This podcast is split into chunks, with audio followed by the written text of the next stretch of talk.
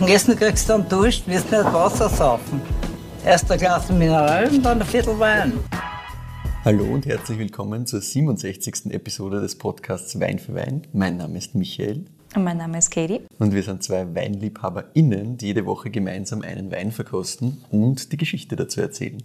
Das Spannende an der Sache ist, dass der eine nie weiß, was die andere mitbringt und umgekehrt. Das heißt, für einen von uns ist es immer eine Blindverkostung und letzte Woche haben wir was gehabt. Ich weiß es nur sehr genau, weil du hast mir einiges an Arbeit bereitet letzte Woche. Und Natürlich. zwar war das dreimal Ried Kräften Blaufränkisch vom Weingut Schönberger im Glas. So ist es. Vollkommen richtig. Mhm. Und zwar einmal 2013, einmal 2017 und dann einmal 2018. Mhm. Und das war super, super spannend. Ich meine, wunderschöne Blaufränkisch, das einmal als allererstes gesagt. Und dann zweitens hat es mich halt komplett umgehauen, wie groß dieser Unterschied ist zwischen diesem 18er Jahrgang und dem 17er daneben. Komplett, Kinder, Kinder hat was komplett unterschiedliches Mhm. Ja, ja, das Ganz war arg. echt super spannend. Das war wirklich, also wir haben es eh da auch besprochen gehabt, abgesehen von Struktur, also Tanninstruktur, Säurestruktur, das ja, aber alles andere war doch wirklich in ganz andere Ausprägungen, war sehr, sehr spannend. Yes, indeed. Na gut, ich sehe zu meinem Missfallen, möchte ich fast sagen, nur ein Glas vor mir. Sorry, ja. Na Diese ja. Woche wieder Nummer eins. Okay, ich bin ja nicht so. Wir haben da im Glas Weißwein. Inhaltlich Schön- sind wir auch anders. Ja, genau, um schöne Abwechslung zu bewahren. Ja, Blaufränkisch hätte ich mal ausgeschlossen, äh, rein farblich. Wir haben ein schönes, helles Stroh- bis Goldgelb. Ja, genau. Ähm, mittlere Intensität, hätte ich jetzt gesagt. Das scheint mir sehr klar zu sein. Und das ganze Ding ist insgesamt schon mal sehr aromatisch von wirklich weit weg. Von einfach nur schwenken und vorgehalten. Richtig. Da kommt, einem, kommt mir schon einiges entgegen. Also ich habe da im ersten Einriechen so ein bisschen so, ein bisschen so eine kühle Würzthematik. Yes. So richtig schön kitzelt mich so ein bisschen und dann drunter habe ich so Steinfruchtgeschichteln und sowas leicht, ja, leicht eher in diese mineralische Richtung. Genau, da haben wir wieder das Thema dunkles, Ja, mineralisches. voll, voll. Oder wie es in ein Cola-Nuss. Ja, Keiner weiß wieso. Von mir aus Cola-Nuss, ja. Aber ja, ich bin wieder in so einer dunkel mineralischen Richtung, sehr intensiv. Und dann drunter eben so ein bisschen ein Steinfruchtthema, aber die Würze ist fast stärker da, finde ich, als Präsenter. die Frucht. Leiwand. Also es, es animiert mich schon jetzt in der Nase einmal auf jeden Fall zu trinken. Und ja, wirklich sehr kühl, fast so ein bisschen, fast kalkig irgendwie in der Nase, finde ich. Also es ist wirklich Spannend, kalkig. Wirklich irgendwie, obwohl es so, ich finde es spannend, weil es so, es ist so aromatisch und doch so expressiv und trotzdem ist es so klar irgendwie in der Ja, Nase. klar ist ein gutes Wort. Ja. Also jetzt rein von der Erwartungshaltung, mit der ich da jetzt reingehe, wird es sehr durchziehen, habe ich das Gefühl. Also so, so, Schau mal, was tut. so kommt es mir in der Nase vor. Jetzt schauen wir mal, was das am, am Gaumen tut. Ja. Wow. Mhm. Servus. ja, es ist wieder so ein Exemplar, was man in der Nase nicht hundertprozentig so erwarten würde, wie es dann am Gaumen tatsächlich kommt. Mm. Und das hat eine gewisse Restsüße, möchte ich einmal da anmerken. Es hat ordentlich Säure. Also rein von dem, was ich da im Mund habe, hätte ich mal sofort irgendwie gesagt, geht in Richtung Riesling. Muss fast, Kann ne? nicht anders, So ja. wie das kommt. Wow! Geil. Also, Erzähl mir mehr über die Säure. ja, bist du deppert. Der könnte wahrscheinlich jetzt eine halbe Stunde ausfüllen, nur darüber zu reden, wie viel Säure da, da ist. Also das greift richtig zu. Wahrscheinlich ist da ordentlich Restsüße da. Es ist gar nicht so viel tatsächlich. Mm, Okay. Wir weil die, die Säure so intensiv ist und Restsüße ein bisschen da ist. Genau, du brauchst das aber ein wahrscheinlich- Mm, Ja, ja. Aber man dachte, wahrscheinlich ist es eben mehr, weil das so fährt mit der Säure. Boah, muss noch mal einen Schluck nehmen. ja, ja, mach noch. Aber wir sind noch im trockenen Bereich, also ich kann dich beruhigen. Aber es ist Ja, aber- mehr als mehr als ein Gramm Ja. Restsüße, das stimmt schon. Ja. Also man spürt es schon, sagen wir so. Man spürt es schon, dass da was da ist, aber leiwand. Also wirklich schöne Frucht da am Gaumen. Viel intensiver als jetzt in der Nase. Finde ich ja. Und das ist hinten schon auch richtig salzig auf der Zunge. Also das, Ja. Das zieht so eine richtige Salzspur durch. Und das, das gibt ordentlich Gas, das macht mich richtig munter. Ich habe also Zitrussachen da. Mm. Und die Säure ist halt wirklich überwältigend, aber im positivsten Sinne. Also, finde ich richtig leibend. Macht richtig Spaß. Das ist auch was, finde ich, was man, was einen richtig halt munter macht. So Genau, richtig. Also, animierend ist das. Richtig animierend, Das ist ja. Genau das, was mir halt beim ersten Mal, wie ich das probiert habe, eingefallen ist dazu. Und hinterher bleibt die Frucht wirklich lang da, finde ich. Mit so ein bisschen Würze halt dazu. Aber schon dieses richtig Aprikosige. Also dieses genau. richtig, das heißt auf, ich weiß nicht, wieso ich auf Aprikose komme. Also wirklich dieses richtig Marillige, finde ich. Genau. Richtig marillig und mit so ein bisschen einer Würze, aber es bleibt ewig lang und ja, fast so mit einem, mit einem Schuss Zitrone von mir aus dazu, ein bisschen Genau. Salz noch in dem Mix quasi, also richtig karg. Genau, und es steht relativ lang da tatsächlich. Ich finde es gar nicht karg. Ich finde, das passt in dem Fall gar nicht. Findest du nicht? Ich finde mit dem salzigen, ich meine, Das es Salzige, ja. Auch. Ich finde, es hat genug ja. Frucht, dass es nicht mehr ganz karg Nein, nein, es kann, ist aber nicht nur so, wo du meinst, dass nur Ja. die Würze und nur die, die Salzigkeit überbleibt, Genau. das nicht. Die Frucht bleibt wirklich, also immer noch, Genau. während wir reden, das ist immer noch wirklich saftig, fruchtiger. genau, saftig, da sind wir viel eher. Ich finde, Ja. es ist generell einfach sehr, sehr saftig und super trinkanimierend. Das ist extrem. Richtig ja. Also ich, arg. ich konnte das Glas jetzt sofort austrinken einfach. Punkt. Ja, Es fühlt sich auch im Alkohol nicht wahnsinnig schwer an. Weiß nicht, was wird das haben? 12? 12, 15. 12, 5, okay, ja gut. Aber nicht, nicht so, dass ich sage, das ist irgendwie jetzt Ich glaube, das Brat sind- oder so, sondern das ist wirklich Ja. sehr, sehr schön, sehr, sehr animierend, sehr saftig Genau. und trotzdem aber schön elegant. Also super, geil. Genau. Was, was ist das? Riesling auf jeden Fall. Ganz genau, ja. Woher? Wachau? Wachau. Wo? Wobei, ich darf gar nicht Wachau sagen dazu. Nicht? Okay. Weingut Wachau, Ja, aber.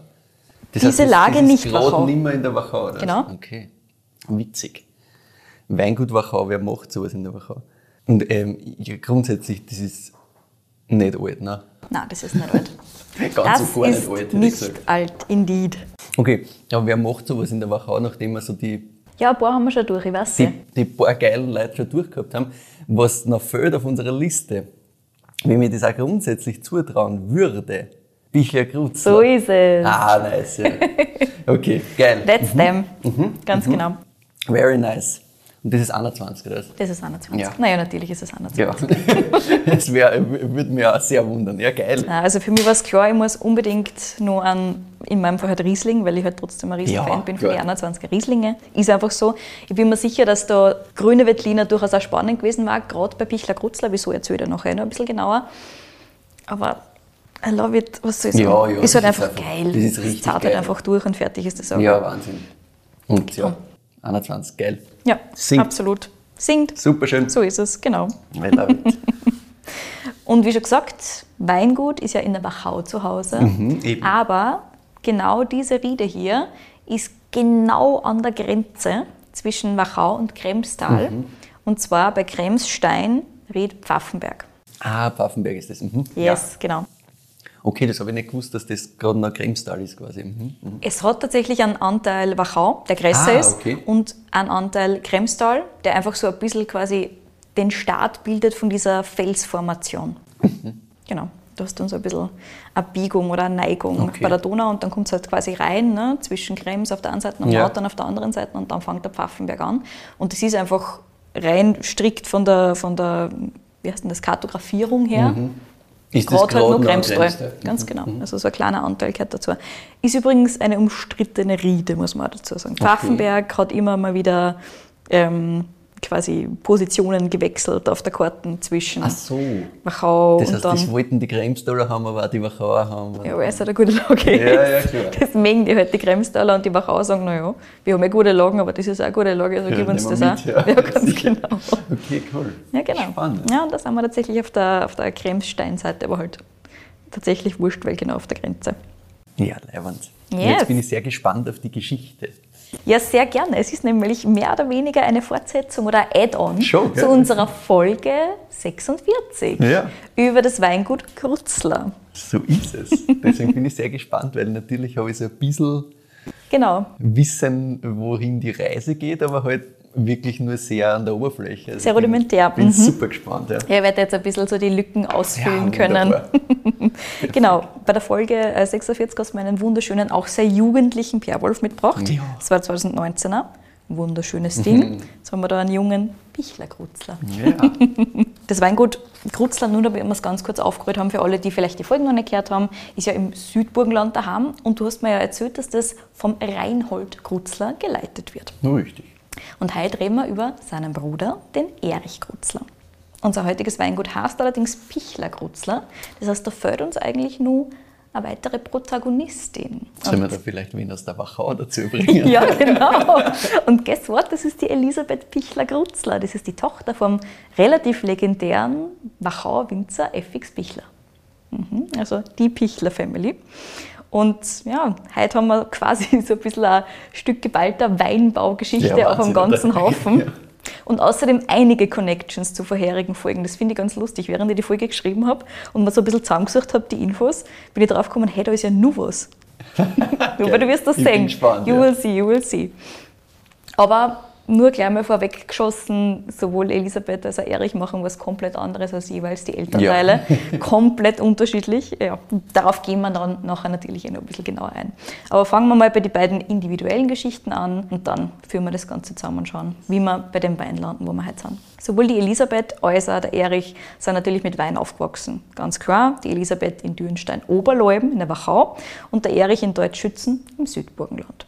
Der Erich war schon immer gerne im Weinkeller und hat auch als 16-Jähriger schon sein erstes Fassel Blaufränkisch ausgebaut. Das war nur zur zeitlichen Einordnung 1984, da war er 16 und hat sein, ersten, sein erstes Bisserle Blaufränkischer gemacht. Dementsprechend hat er dann seine Ausbildung also Richtung Kellertechnik und Gärtechnik und so weiter geführt. Und schon damals hat er gerne mal dummdüftelt und hat auch seine eigenen Versuchsweingärten so ein bisschen angelegt, damit er was zum Spülen hat quasi. Und er ist halt der jüngste Bruder gewesen, das muss man vielleicht auch noch vorwegnehmen und dazu sagen. Wie wir jetzt natürlich aus der Folge 46 wissen, ist der Erich zwar im elterlichen Betrieb gewesen und hat mitgearbeitet, aber schlussendlich hat dann der Bruder Reinhold die Regie komplett übernommen und der Erich ist gegangen. Das war damals nicht ganz so einfach für Das Erich.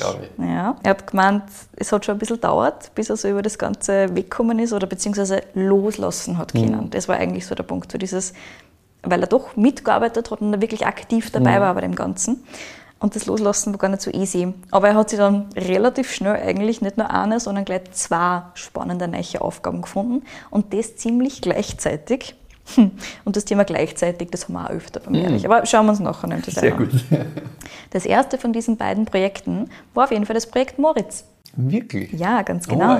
Know. Da war er in den Gründungsjahren gemeinsam mit dem Roland Fehlich involviert. Wirklich? Mhm. Roland Fehlich federführend, zumindest, was ich jetzt so gehört habe von den beiden.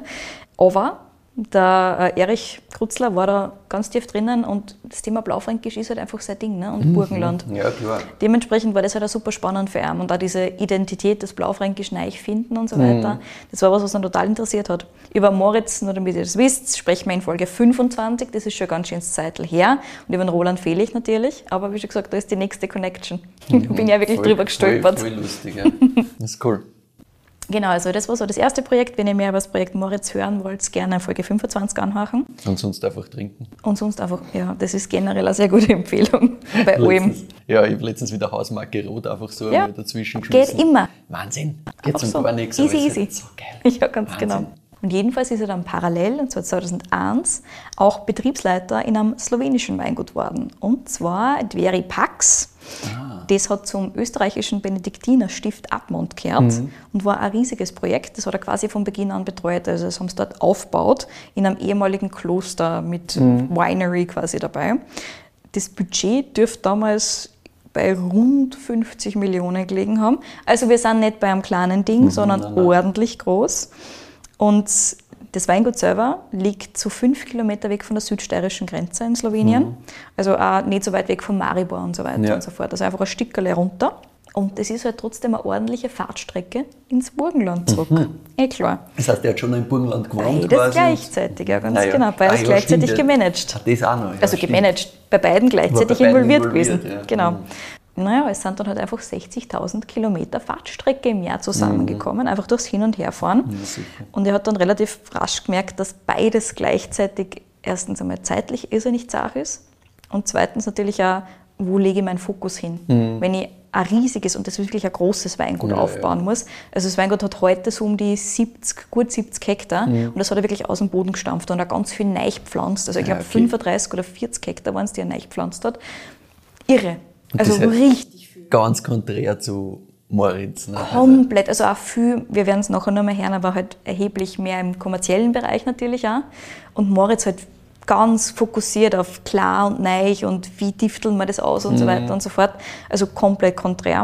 Und er hat er gemerkt, okay, passt, beides gleichzeitig geht eher schwierig und er hat dann Moritz vor der Ernte 2003 verlassen und hat sich komplett auf das slowenische Weingut konzentriert.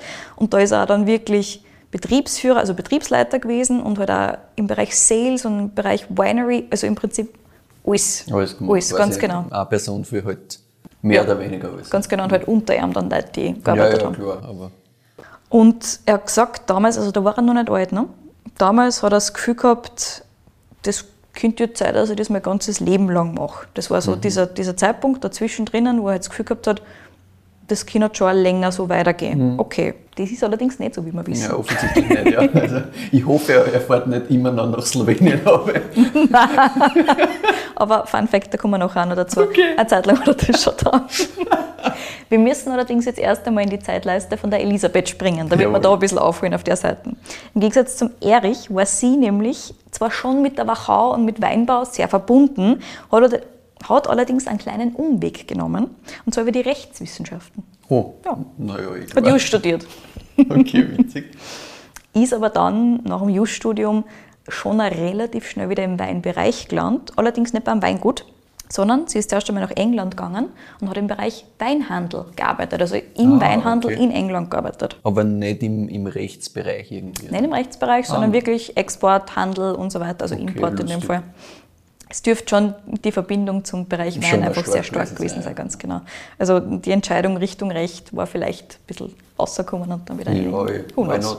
meine, Genau. schaut ja nicht. Ja. Und es hat sie schon dann wieder nach Österreich zurückgezogen. Wir werden auch nachher hören, die Elisabeth ist schon eine sehr Wachau verbundene Person. Und sie ist zwar nach Österreich zurückgekommen, aber auch da noch nicht direkt auf irgendein Weingut oder irgend sowas in der Richtung, sondern sie ist erst einmal beim österreichischen Weinmarketing gelandet. Ah, okay. Man muss ja dazu sagen, das elterliche Weingut hat ihr Bruder übernommen, und zwar der Lukas, und das schon vor einiger Zeit. Und die Elisabeth ist so der Business Side of Things quasi treu geblieben und hat halt dort beim Weinmarketing angefangen und gearbeitet. Und das war natürlich schon, also es war ein Riesenvorteil für sie, dass sie eben einen Haufen Auslandserfahrung mitgebracht hat, Ja, weil das ist genau sicher. das, was die Leute da, suchen. Ja. Dieses, also erstens einmal hat sie Französisch und Englisch super kennen, natürlich auch durch einen Auslandsaufenthalt viel Connections gehabt. Es liebt natürlich das österreichische Weinmarketing.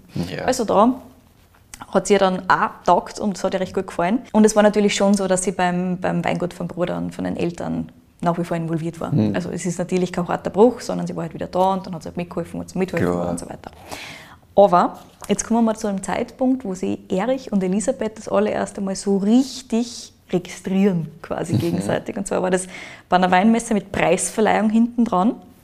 Und der Erich hat den Titel Rotwein des Jahres für den 99er Perwolf entgegengenommen. Und die Elisabeth hat ein paar Preise für einen Papa FX Bichler abgeholt. Wie man es halt tut. Freigesammelt. Ja, ja, klar. Und jetzt ist es so, dass sie die zwei gegebenenfalls da auch schon vorher ein bisschen über den Weg gerannt sind. Aber das war der Moment. Das Okay. war so der Moment, der nice. in Erinnerung geblieben ist quasi.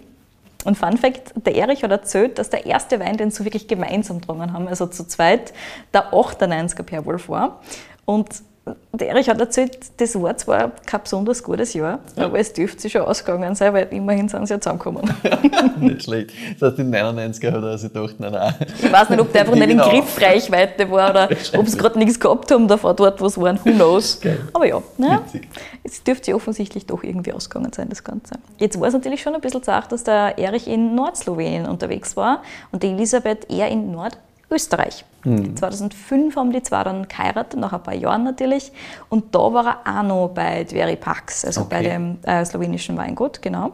Und das slowenische Projekt war dann halt auch noch sehr kommerziell angelegt oder ist halt kommerzieller angelegt worden. Es ist halt immerhin auch einfach eine Geldquelle für das Stift Admont. Ja, klar. Ist halt, gehört einfach dazu. Ne? Ja, sicher. Ähm, es steht übrigens auch Stift Admont ganz groß auf diesen Weinflaschen drauf, ganz spannend. Habe ich vorher zwar noch nie gesehen gehabt, aber ich habe mich dann ein bisschen informiert so, das ähm, auf der Seite. ist mir das letztens irgendwo über den Weg gelaufen in irgendeiner In Slowenien wird das hergestellt. Story, ja. Ja, Witzig. ganz spannend. Und was halt auch noch so ein bisschen ein Punkt war, was ihm dann nicht mehr so taugt hat, war, dass der Hauptteil seiner Arbeit dann bis zum gewissen Grad auch im Büro war, statt Keller und Weingarten. Auch das dürfte dazu beitragen haben, dass er sich schließlich von diesem Projekt gelöst hat. 2006 hat er dann noch mal ein anderes slowenisches Weingut beraten.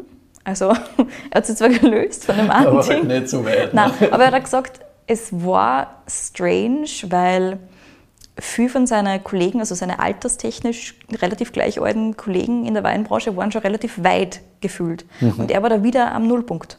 Kein Mhm. Ja. Weingut, nichts zum Übernehmen, aber auch nichts selber aufgebaut. Und es war Ja. irgendwie ganz strange. Schwierige Und Slowenien hat ihm schon taugt. Ja. Slowenien war schon, hat ihm schon voll Da hat er wahrscheinlich auch Connections gehabt dadurch, ne? weil er hat halt schon viel gemacht gehabt. Genau. Und dann hat er eben nur mal in Slowenien ein Weinprojekt beraten.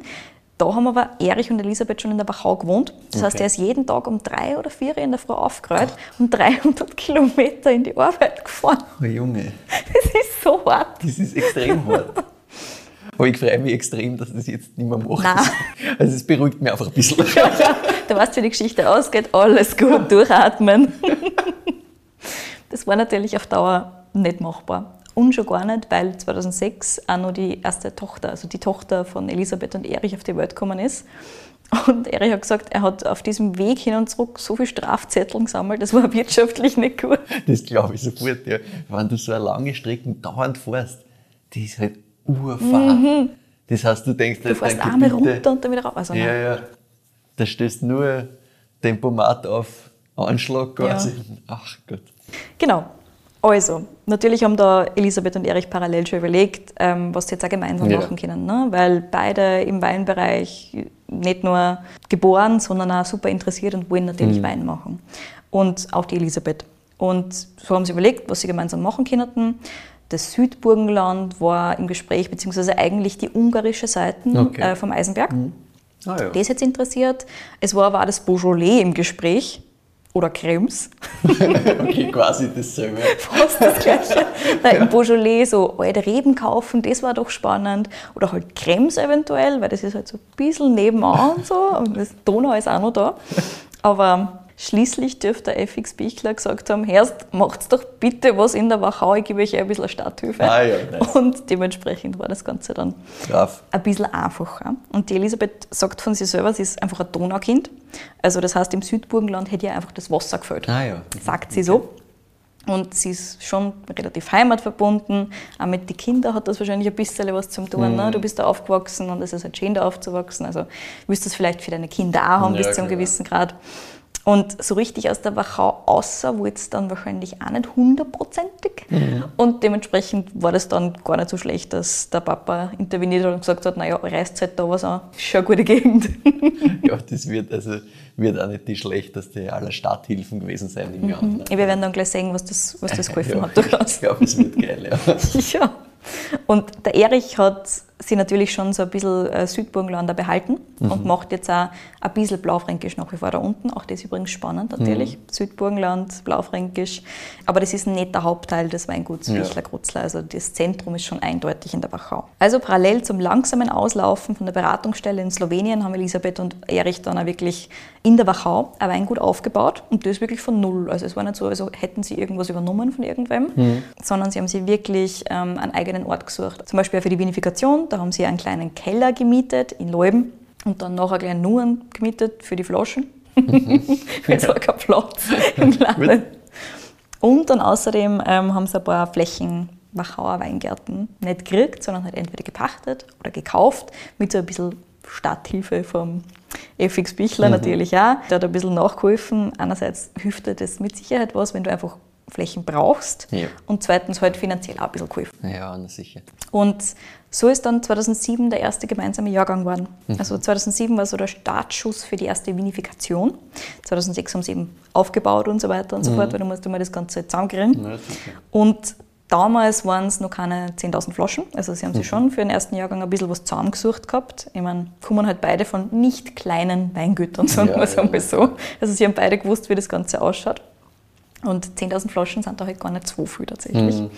Und die sind halt dann trotzdem komplett anders gewesen als alles, was der Schwiegerpapa jemals gemacht hat, und zwar für beide Seiten. Aber natürlich Mhm, Und auch auch, Bichler und auch alles, was der Bruder macht, ja. ganz genau. Und jetzt war es natürlich nicht so, als hätten Elisabeth und Erich von Anfang an alles super, super easy gehabt.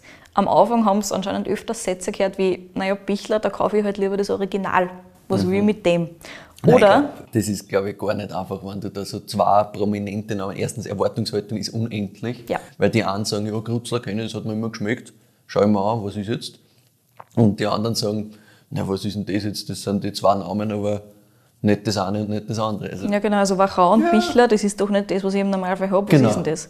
Und der Erich dürfte öfter gehört haben, was will denn bitte ein Grutzler mit einem Weißwein? Also, obwohl der natürlich in Slowenien ganz viel Weißwein gemacht hat. Ja. Aber das ist halt in Österreich, ne? kriegt halt keiner mit, weiß halt keiner. aber Und dementsprechend ist war das auch ein. Klassiker. Ganz ehrlich. Naja. Ja, ja, die kennen das, die kennen das eh. Genau. Riesling, Aber Grutzler es ist halt super. damals einfach Nein, eh die klar. Connection Ja, rot. Sicher, ist ja Grutzler sowieso. ist rot. Natürlich, wenn du an Grutzer denkst, denkst du an Blaufränkisch, denkst du an Bärwolf, Punkt. Ja, sicher. Ja, absolut. Ja, plus, wie schon gesagt, der Erich selber, nicht der Reinhold, aber der Erich hat ja in Slowenien Ja, ja, einen Haufen voll. Weißwein gemacht. Also, aber, Aber gut. gut. das ist wieder halt so eine Insider-Geschichte, ne? weil das Ja, hat er halt nicht unter halt seinem Namen gemacht und so, Genau. das checkst du nicht. Aber na, stell mir, stell mir wirklich nicht so leicht vor. Es klingt am Papier natürlich toll, weil man zwar solche wirklich äh, Geschichts-, weingeschichtsträchtigen Ja, ja. Familien da zusammengeführt. Was du? Also es ist ja, klingt märchenhaft, aber ich glaube, es ist gar nicht so lustig, weil Erwartungshaltung und Ja, was genau. die Leute reden. Also du hast zwar wirklich zwei Dynastien quasi, die da Mhm. in einem enden und ja, wie schon gesagt, ich, ich stelle mir es auch nicht easy vor und ich kann mir es gut vorstellen, dass viele Leute einfach gesagt haben, was ist das jetzt? Mhm. Was soll das sein? Das ist ja komplett was anderes, als wir es erwarten. Ja. Finde ich eh spannend, finde ich eh spannend, dass das trotzdem halt von Anfang an unter einem Namen gemacht hätten. Weil das, Ja. das war natürlich ein interessanter Weg gewesen, dass ich sage, ja passt, ich schreibe das halt einfach nicht auf. Aber das, so sind es, glaube ich, nicht alle beide. Ja, ja. Ähm, also kann nicht nicht, nein, ich kann mir es nicht vorstellen, dass die was nicht unter ihrem Namen machen wollen. Aber wenn es unter ihrem Namen ist, dann machen sie es genau so, wie sie es machen wollen. Nicht anders. Und das spürt man halt auch. Ne? Ja, sicher. Nicht beirren lassen von allen Seiten. Einfach alles ignoriert, was dazu gekommen ist und einfach das gemacht, was einer halt gedacht Gut. hat. Fertig aus. Nicht mehr und man ja nicht weniger. In der, in der Grutzler Geschichte schon sehr genau gesehen, woher das kommt. Ganz genau.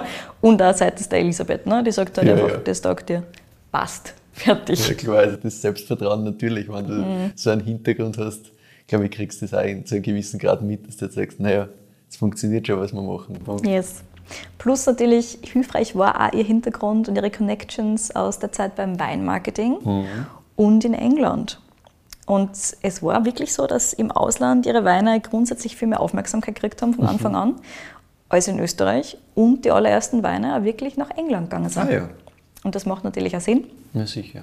Auch jetzt, also auch heute nur werden 70 Prozent exportiert. Also Ja. schon eine ordentliche Menge nach wie vor. ja überraschend jetzt viel, finde ich eigentlich, weil hätte ich grundsätzlich geschätzt, dass da schon auch viel bei uns bleibt. Mm, Es geht in die ganze Welt. Naja, das ist eh klar, aber 70 Prozent ist doch einiges. Mhm. Ja, ja, genau. Aber das kommt halt auch, wie schon gesagt, so ein bisschen aus dem Background von der Ja, Elisabeth. klar. Eben, wenn du in dem Handel, da weißt du auch, wie das Game funktioniert. Das ist schon sicherlich ein nicht schlechter Vorteil. Ja, definitiv. So, also das waren nochmal die, die ersten Jahre oder das erste Jahr quasi und über die Jahre hinweg haben dann Elisabeth und Erich immer mehr Weingärten und Lagen dazugekriegt.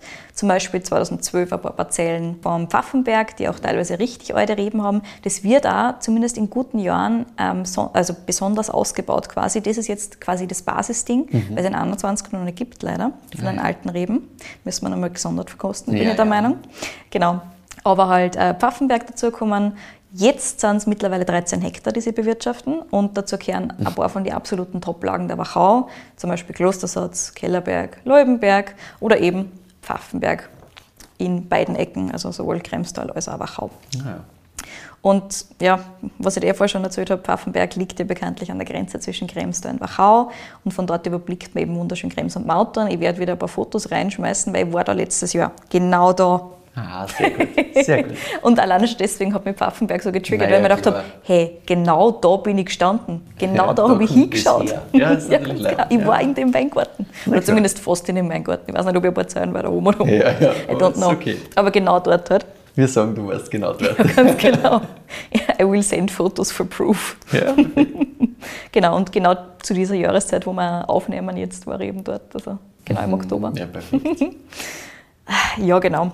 Schauen wir uns noch ein bisschen an, wie am Weingut selbst gearbeitet wird, weil das ist besonders spannend, finde ich. Seit 2019 wird am Weingut biologisch gearbeitet, also erst seit nicht allzu langer Zeit.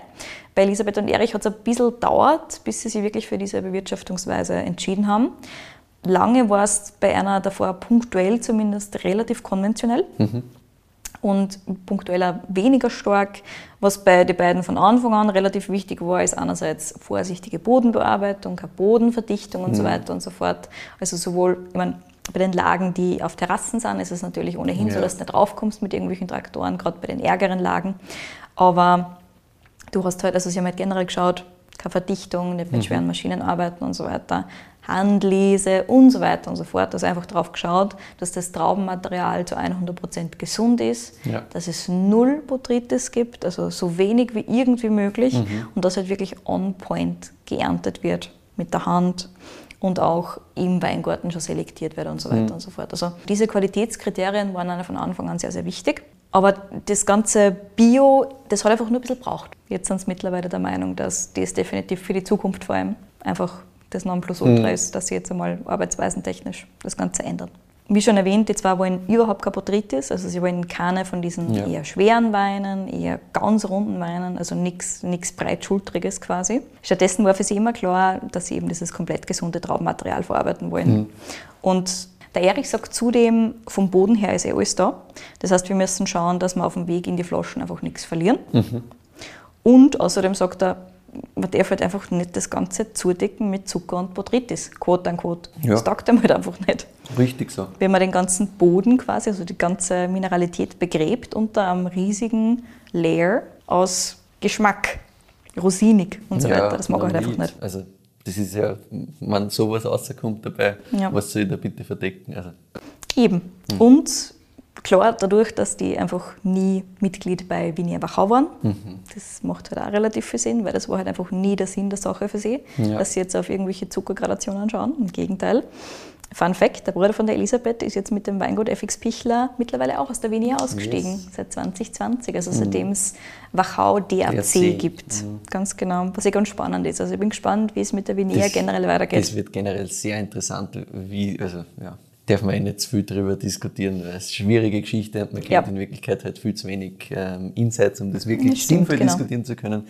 Aber es ist auf jeden Fall spannend, dass man da so ein bisschen an DRC versus Vinea, wer gewinnt was kriegt. Mhm. Ähm, ja, schauen wir mal. Was ich ganz interessant gefunden habe, ähm, was ich entdeckt habe, noch, ist, dass Elisabeth und Erich trotzdem eine Zeit lang nur Reinzuchthäfen eingesetzt haben. Also nicht alles spontan Ja. vergoren. Das ist bei einer eher ein Fall von Stilistik bei Weinen. Das kenne ich eher aus Deutschland.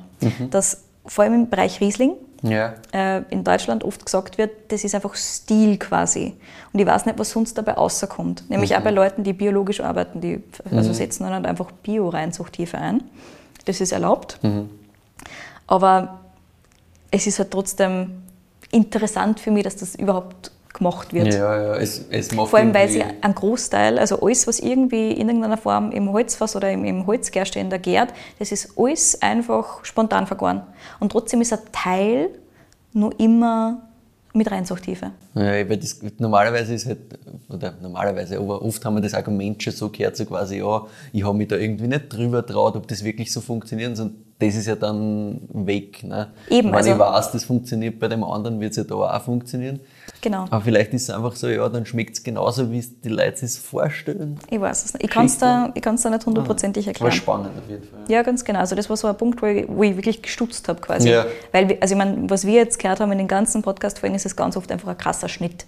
Also dass auch zwei Ja, Jahre getestet wird und dann sagst du einfach so, nur mehr spontan, fertig, aus, Genau. Ende. Genau, und das ist in dem Fall halt einfach nicht so gewesen. Das ist ganz interessant. Was auf jeden Fall essentiell ist für Erich und Elisabeth, ist Trinkfluss. Ja. das merkt man halt auch. Also das ist auch was, was Mein sie Glas wirklich was sie wirklich ganz intensiv betonen, äh, wenn sie darüber reden, wie Wein ihrer Meinung nach sein soll. Das sollte einfach gut rinnen und das sollte am besten, wenn du den ersten Schluck genommen hast, schon gut aufs zweite und dritte Glas machen. Und die Flaschen sollte ja leer werden können. Ich muss sagen, den ähm, Gustav, das zweite Glasl habe ich eigentlich in der Nase schon gehabt. also, ja, Ich glaube, das ist auch in Ordnung. Props that, nicht schlecht. Ach ja, also Trinkfluss ganz, ganz essentiell. Yes. Und jetzt ist halt so, über die letzten Jahre oder über, seitdem sie quasi ihr eigenes gemeinsames Weingut haben, aber auch schon davor, haben die zwar natürlich intensiv die klimatischen Veränderungen gespürt und mitgekriegt, was das mit Weinen macht. Und deswegen auch zum Überlegen angefangen, wie sie ihre Weinstilistik, also diesen Trinkfluss, dieses doch eher säureintensivere, auch in Zukunft weiter umsetzen können, weiterhin so Weine machen. Und das ist gar keine einfache Sache. Und sie sagen, ein Schritt in die richtige Richtung war für sie auf jeden Fall biologische Bewirtschaftung. Andererseits überlegen sie halt auch bezüglich unterschiedlicher anderer Optionen. Gerade beim grünen Veltliner tut sie zum Beispiel der Erich relativ schwer und sagt, da spürt man den Klimawandel viel eher als Riesling. Riesling Ja. ist widerstandsfähiger bezüglich Trockenperioden, bezüglich Hitzeperioden. Das haben wir jetzt eh schon ein paar Mal gehört. Ja, ja, genau. Und grüne Veltliner ist halt ein bisschen, ein bisschen mehr Diva und tut sich halt einfach härter, gerade wenn es länger trocken ist oder gerade bei ganz intensiven Temperaturstürzen oder halt Temperaturänderungen, Schwankungen. Da tut es sich halt einfach generell schwerer, braucht ein bisschen einen besser bewässerten, durchwässerten Boden, ein bisschen fetter. Und wenn es dann halt richtig trocken ist, leidet der halt ordentlich und macht halt genau das, was sie nicht wollen, dass ihr Wein später macht oder dass die Trauben machen verliert halt an Säure, verliert an Juiciness und so weiter und so fort. Und ja, der Erich hat ja gesagt, er oder sie überlegen gemeinsam, wie das ausschauen kann für die Zukunft. Und es geht dann natürlich auch um lagerfähige Lagenweine. Also wirklich um dieses hochqualitative, das du auch in 5, 10, 15, 20 Jahren noch trinken Ja, möchtest. ja. Und gerade diese grüne Veltliner, da ist es halt einfach schwieriger, dass du dann welche hast, die einfach diese Struktur behalten können. Und damit der Wein wirklich lagerfähig bleibt, setzen sie beim grünen Veltliner jetzt schon vermehrt auf Gerbstoffe durch Ganztraubenpressung oder auch längere Maischestandzzeiten und auch Fasslagerung und testen das ein bisschen, probieren ein bisschen, was besser funktioniert. Und der Erich sagt da, in der Jugend werden die Weine dadurch jedenfalls schwieriger zu trinken werden. Also einfach roher, rougher, weniger zugänglich. Das kann ich bestätigen. Ich habe vor, ich glaube, ein Jahr oder so, sowas muss das gewesen sein, Mhm. einen grünen Veltliner.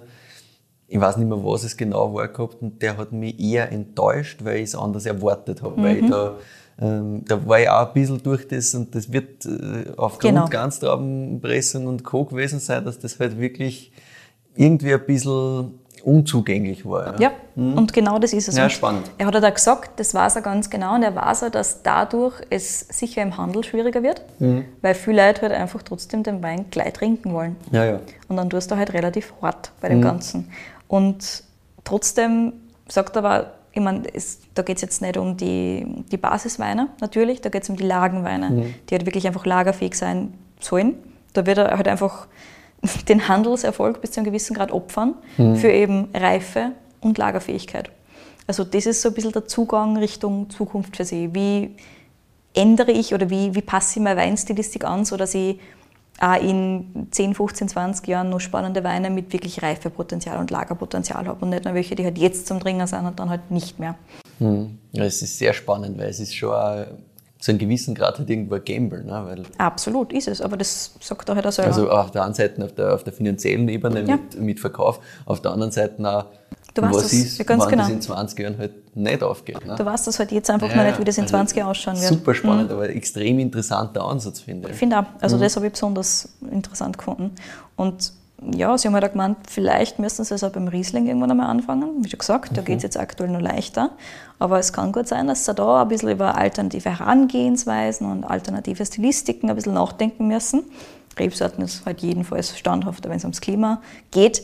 Was sie für sich selber ausgeschlossen haben, ist auf jeden Fall die Umstellung auf Piwis. Ja. Das interessiert es nicht. Also sie bleiben sowohl dem grünen Veltliner treu als auch dem Riesling. Mhm. Gibt es dann die Überlegung quasi, dass sie versuchen, irgendwie die Weine später am Markt zu bringen oder da in die Richtung irgendwie pushen, weil das wird dem ja auch noch ein bisschen Abhilfe schaffen. Quasi. Möglich, dass das jetzt noch kommt. Aber das ist halt auch schwieriger aufzubauen, gerade wenn du da 13 schwieriger, ja. Hektar hast und jetzt keine Riesenmengen Ja, hast. das ne? stimmt. Ne? Du hast natürlich den finanziellen Spielraum nicht hundertprozentig. Genau. Plus halt warentechnisch. Ne? Also du Ja. hast halt einfach nicht so viele Flaschen, die du auf Zeiten legen kannst, um, Ey, ohne dass du halt Geld Genau. verlierst, das meine ich ja. um das ordentlich auszubalancieren und halt Ja. auch deinen Verpflichtungen nachzukommen bezüglich Händlern und Gastro. Mhm, stimmt. Und auch in der Gastro sind sie halt wirklich verankert. Ne? Mhm. Das sind halt unter anderem wirklich Gastroweine. Das stimmt, ja. Ja. Dementsprechend, ja, ich bin gespannt, wie, das, wie sich das weiterentwickeln wird. Also soweit zur Zukunft Mhm. vom Weingut Pichler Grutzler. Und ich kann da verraten, es gibt drei Kids. Also eine Sehr rosige. Zukunft Sehr auf jeden gut. Fall. Wundervoll. Genau. Während du mir jetzt oder während du da jetzt überlegst, was du gerne dem Pfaffenberg 21 geben möchtest für eine Benotung, erzähl da, wo du den findest. Und zwar gibt es den einerseits bei Vino Spirit, andererseits bei Wein Co. Generell ist der relativ gut zu finden. Kostenpunkt irgendwo zwischen 25 und 30 Euro. Also preis-leistungstechnisch auch sehr gut für Wachau slash Wachau-Grenze. Ja, klar, also wenn, sobald der Wachau draufsteht, ist das auch nochmal ein anderer Preispunkt, das wissen wir Mhm. eh. Aber das ist sehr fair, finde ich. Ich würde dem eine 9,4 geben, bitte. Wunderbar. Ich bin zwischen 9,3 und 9,4, finde das war auch wunderschön, Ja, ja. precise, clean. Richtig sauber, ja. Absolut. Macht, macht richtig Spaß, richtig sauber. Ja, und damit bin ich am Ende meiner Folge angelangt, lieber Michi. Ja, super. Herzlichen Dank fürs Mitbringen. Super spannend, weil das wirklich dieser Puzzlestein, der mir noch gefällt hat, quasi in dieser ganzen Geschichte, weil eben diese, die Grundgeschichte kennt man halt so. Ja, passt, das ist der Grutzler Bruder quasi und die Tochter vom FX Bicher und so weiter und so fort. Und auch ein paar Weine natürlich schon mal gekostet gehabt, auch immer wieder halt was, was im Glas gehabt, jetzt da 21 technisch. Das ist halt richtig geil. Ist einfach schön. Und ja, finde ich super, dass du diese Geschichte mitgebracht hast und diesen wunderschönen Wein. Und ja, wir freuen uns immer, wenn nicht nur du Sachen mitbringst, sondern wenn wir auch von euch, von euch ZuhörerInnen Weinvorschläge kriegen. Feedback freuen wir sich genauso, weil das ist auch immer ganz wichtig, dass ihr uns sagt, ja, das hat uns taugt, das nicht. Da lernen wir dazu, können vielleicht beim nächsten Mal ein bisschen was anpassen oder vielleicht auf solche Sachen auch nochmal hören, was wir noch verbessern können, weil das ist ja immer spannend.